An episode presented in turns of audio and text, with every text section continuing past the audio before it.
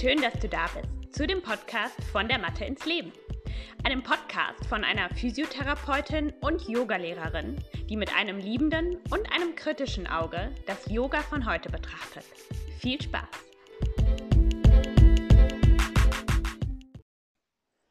Hallo zusammen und herzlich willkommen bei dieser neuen Podcast-Folge.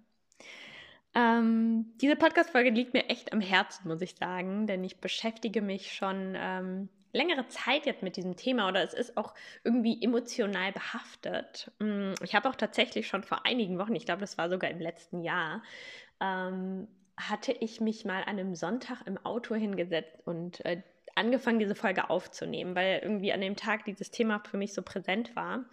Und äh, dann habe ich das aber wieder verworfen, weil ich irgendwie ziemlich abgelenkt war von allem, was so draußen passiert ist.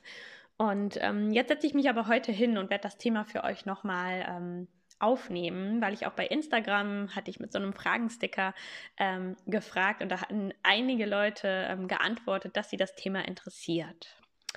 Was ist denn jetzt das Thema? Ihr habt es wahrscheinlich im Titel schon so ein bisschen gelesen. Ähm, worum es mir hier geht, ist, dass ich ähm, erklären möchte, warum die Asana-Praxis denn zurzeit ähm, doch eine sehr wesentliche Rolle spielt. Auch wenn ähm, so im klassischen Yoga die Asana-Praxis ja wirklich nur einen ganz, ganz kleinen Teil ähm, der Yoga-Praxis ausmacht. Und ich bin mir sehr äh, darüber bewusst, dass Yoga sehr viel mehr ist als Asana-Praxis. Ähm, aber ich möchte einfach das Thema mal besprechen, weil ich schon an der einen oder anderen Stelle ähm, wenn ich irgendwie auf Instagram ähm, Sachen gesehen habe ähm, oder gelesen habe, ich so ein bisschen manchmal schon fast sauer geworden bin, dass so die Asana-Praxis manchmal so klein gemacht wird. Mm. Und da möchte ich einfach mal drüber sprechen, weil ich das natürlich auch so ein bisschen aus meiner ähm, physiotherapeutischen Perspektive sehe, wo natürlich Bewegung sehr, sehr zentral ist und sehr wichtig ist. Ähm, und auch aus meinen Erfahrungen, ich habe ja jetzt auch schon über drei Jahre im E-Health-Bereich gearbeitet, wo ich eben auch ähm, viel Kontakt hatte mit Patienten, die einfach schon lange ähm, komplizierte, ähm, ja, Krankheitsgeschichten hinter sich haben und einfach auch in unserem ähm, Gesundheitssystem nicht wirklich klarkommen. Das heißt, die, die werden irgendwie nirgendwo abgeholt. Ähm, genau, deswegen möchte ich darüber sprechen und denn die meisten Yoga-Lehrerinnen, ähm, die mir jetzt hier auch auf ähm, Instagram folgen oder den Podcast anhören, die machen ja zu einem sehr, sehr großen Teil auch Asana-Praxis. Das heißt, sie unterrichten Asana-Yoga. Da kommt dann auch Pranayama dazu und vielleicht mal Meditation. Aber ähm, ne, das meiste, quasi der meiste Anteil ist ja dann doch wieder diese die Asana-Praxis. Und ähm, da möchte ich euch einfach bestärken, dass das wichtig ist und dass es wirklich, ähm, ich werde das gleich alles nochmal näher erklären, als das, was es ist, nämlich so der erste Schritt, das heißt so die äußerste Schicht, die wir ja beüben wollen, dass das einfach sehr, sehr relevant ist und gerade in dieser Zeit, ähm, fast der einzige Weg, wie ich denke, um überhaupt an diese wertvolle Praxis dran zu kommen.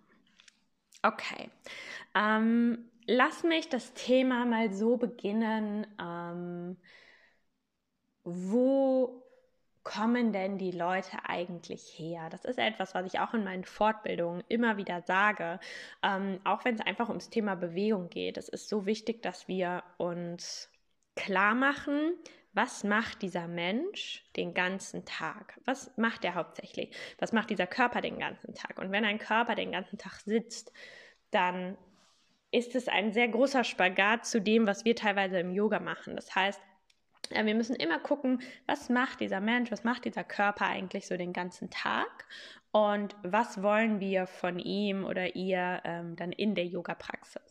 Und dass man da immer einen Blick drauf haben muss, ähm, vor allem als Lehrerin, ähm, um die Leute eben da abzuholen, wo sie stehen.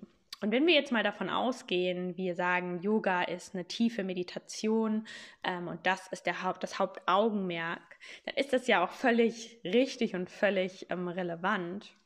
Jedoch müssen wir schauen, wo kommt diese Person denn eigentlich her? Und ähm, wenn man jetzt das, den Zustand einer ganz normalen Person mit dieser ganz tiefen Meditation, die wir ähm, erreichen wollen, vergleicht, dann liegen da ja tatsächlich Welten zwischen. Nicht nur eine Welt, sondern mehrere, mehrere Welten zwischen. Und genau diese Aufgabe soll ja eben Asana und Pranayama auch ähm, einnehmen, nämlich den Weg dahin. Das heißt, wir wollen ja ähm, quasi erstmal in der äußersten Schicht anfangen und ich, uns dann immer mehr nach innen arbeiten. Und ähm, da spielt eben die Asana-Praxis eine ganz, ganz entscheidende Rolle, denn ich werde eine Person, die quasi so ne, ein, ein ganz normales Leben in unserer wilden Welt, wo wir tausende von Eindrücken haben, ständig am Handy, ständig am, am Laptop, ähm, ne, tausend Leute wollen was von einem, wir sind immer erreichbar. Ähm, diese Person in eine tiefe und ähm, vielleicht auch lang andauernde Meditation zu bringen, das ist eine Riesenherausforderung. Mm, und dann braucht man erstmal etwas, was greifbar ist für diese Person. Und das ist eben der Körper und die Asana-Praxis. Das heißt, ähm, diese Eingangspforte, die die Asana-Praxis ja darstellen soll, die brauchen wir auch tatsächlich. Ähm, ich gehe auch gleich nochmal auf das Thema sowieso Schmerzen, Psychosomatik ein, aber ähm, wenn ich jetzt davon ausgehe, ich möchte einen Menschen hin zum Yoga führen, dann ist die Asana-Praxis und vielleicht auch Pranayama mit der einzige Weg, dass eine Person sich hinsetzt und anfängt zu meditieren. Das ist sehr mh, hm, schwierig, das ist sehr unrealistisch. Und ähm, dann gehen wir jetzt mal davon aus, dass die Leute, die dann in unsere Kurse kommen, die machen vielleicht ein, im besten Fall zwei Stunden die Woche Yoga, Yoga Asana. Ähm, das heißt, die Zeitspanne, und dann kommen sie auch mal zwischendurch zwei, drei Wochen nicht, weil wieder andere Dinge relevanter sind. Das heißt, die Spanne, bis man wirklich ne, diese Asana-Praxis auch so verinnerlicht hat und so viel geübt hat, dass man weitergehen kann.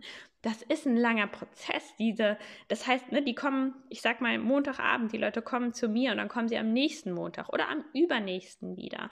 Ähm, und das braucht, da, da braucht man erstmal so viele Wochen, Monate, Jahre vielleicht, um diese ähm, Praxis so zu verinnerlichen, wie jetzt jemand, der zum Beispiel täglich Yoga übt. Das ist dann natürlich was anderes. Und dann kommt man auch viel schneller in diesen Flow rein und man ist dann eher bereit. Also ich von mir selber kann sprechen. Hm, ich habe bestimmt fünf, sechs Jahre gebraucht mit sehr, sehr regelmäßiger Asana-Praxis, um mich hinzusetzen und Pranayama und Meditation zu üben. Und zwar wirklich, wirklich nur das zu üben und nicht nur, ich mache mal zwei, drei Minuten ähm, Pranayama und dann vielleicht noch fünf Minuten Meditation.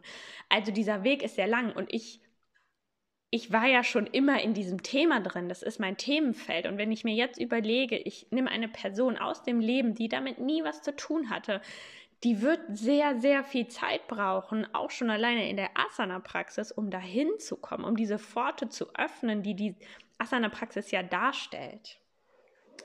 Und deswegen empfinde ich und denke ich, dass diese Praxis mit dem Körper einfach extrem, extrem relevant ist, denn das ist etwas, was die Leute greifen können. Das kennen sie im weitesten Sinne, sei es jetzt der Sportunterricht gewesen in der Schule, einfach das Arbeiten mit dem Körper.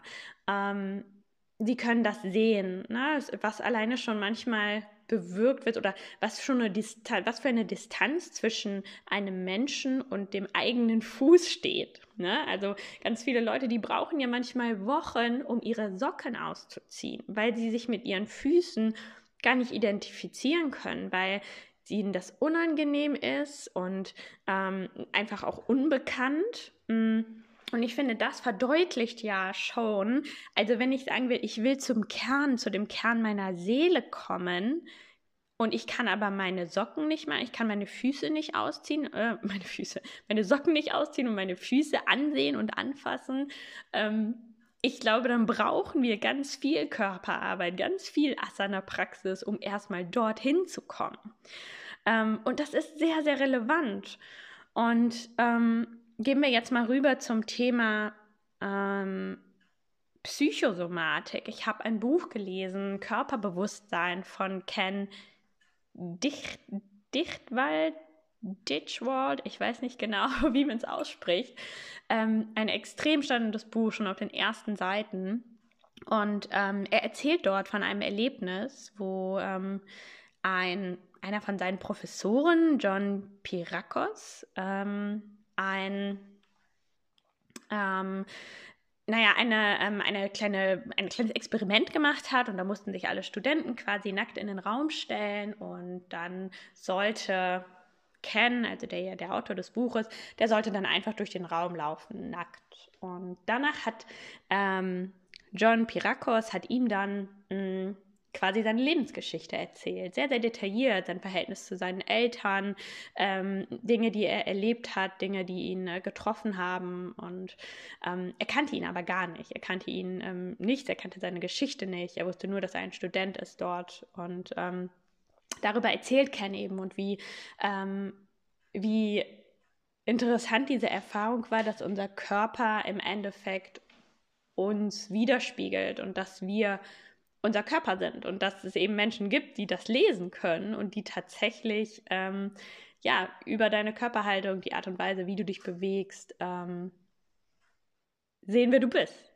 Und das fand ich auch einfach sehr, sehr spannend zu lesen ähm, und zu sehen, wie viel wir eben auch in unserem Körper mit uns tragen. Und mh, mm, gerade auch aus meiner Erfahrung als Physiotherapeutin, ich hatte da auch meine ähm, eine Folge zu gemacht, wo ich erzählt habe über zwei Patienten ähm, von mir, beziehungsweise eine Patientin und einen Patienten, ähm, die ganz, ganz eindeutig auch ihre Traumata äh, in ihrem Körper noch getragen haben und ähm, die Bewegungsabläufe so extrem beeinflusst waren dadurch, obwohl es keine ähm, Pro kein Problem auf struktureller Ebene gab, sondern wirklich nur nur in Anführungsstrichen auf einer mentalen Ebene einer energetischen Ebene.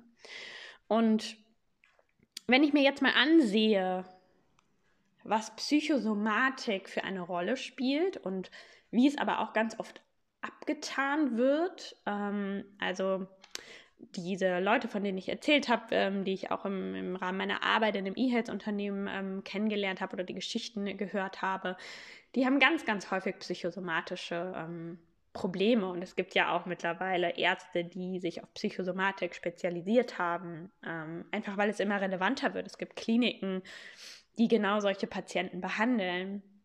Ähm, und trotzdem wird es manchmal so abgetan, ach ja, das ist ja, das ist wahrscheinlich psychosomatisch. Oder wenn alles nichts mehr hilft, dann ist es psychosomatisch. Und das stimmt natürlich auch irgendwo, aber ähm, ich glaube, dass das halt etwas ist, was immer mehr wächst, auch in unserer Gesellschaft, dass ähm, wir Schmerzen an unserem Körper haben, weil wir eigentlich Schmerzen und Wunden ganz woanders tragen, nämlich im Inneren. Und ähm, deswegen, um jetzt wieder unsere Schleife zur Asana-Praxis zu machen, ähm, bin ich einfach davon überzeugt, dass es total wichtig ist, mit dem Körper zu beginnen und dort anzufangen. Und wir müssen uns auch einfach eingestehen, dass der Mensch in der heutigen Zeit ganz woanders steht als der Mensch damals, als diese mh, mm, ähm, diese Bücher zur Yoga-Praxis verfasst wurden, ähm, diese heiligen Bücher, ähm, dass der Mensch damals auch ein ganz anderer war und dass man deswegen auch diese Prioritäten, wie sie damals gesetzt wurden, auch anders setzen muss, verschieben muss. Das wäre das die größte Gefahr, die äh, oder das, ja, die, der größte Fehler, den man machen kann, mh, hm, dass wir sagen, die jo klassische Yoga-Praxis, die traditionelle Yoga-Praxis, die muss so sein, wie sie damals war. Denn dann würden wir im Endeffekt genauso vorgehen, wie äh, Menschen in Religionen, sage ich mal, vorgehen, ähm, dass, dass das Ganze nicht überholt wird und dass nicht mal ähm, kritisch drüber nachgedacht wird und gesagt wird, hm, naja, es hat sich ja auch einiges verändert, vielleicht müssen wir dann auch mal die Regeln ähm, anpassen. Und genauso sehe ich das eben auch in der Asana-Praxis.